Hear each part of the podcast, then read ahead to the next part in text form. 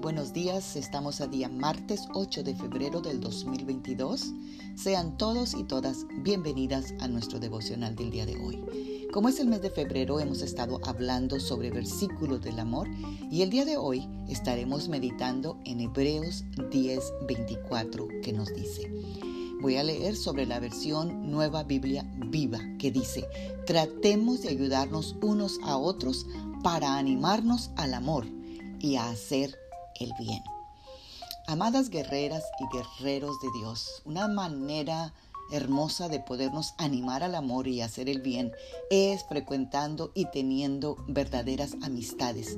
Amistades que sacan lo mejor uno del otro. Y las amistades que se alimentan y motivan mutuamente, sobre todo a mantenerse en el camino de la verdad. Acuérdate que Jesús dijo, yo soy el camino, yo soy la verdad y yo soy la vida. Así que una verdadera amistad velará por tu condición espiritual, tu condición física y tu condición emocional.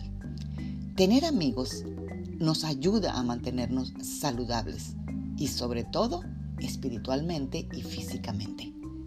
Porque a veces la mejor terapia que un ser humano necesita es charlar con un amigo si eres hombre y con una o con una amiga si eres mujer. Muchas veces pasamos básicamente las mismas pruebas, así que la otra persona nos puede ayudar a superarlas o a condicionarlas o a aprobarlas, porque Dios nos ha mandado a aprobar cada una de las pruebas, porque recuerda que Dios prueba nuestra fe y nos disciplina.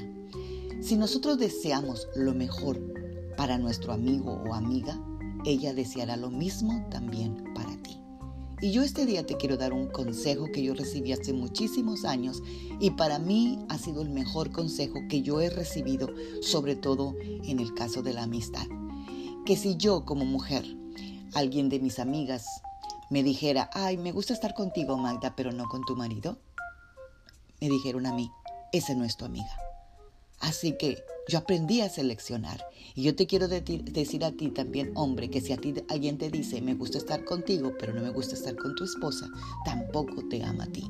Así que escojamos amistades en las cuales no haya acepción de personas, porque esas serían las verdaderas amistades. La palabra de Dios dice, caminarán dos juntos si no estuvieran de acuerdo. Así que si no está de acuerdo contigo y tu esposa, o contigo y tu esposo, tampoco está de acuerdo contigo. Toma ese consejo porque a mí me salvó muchas veces la vida. Gracias. Oremos esta mañana.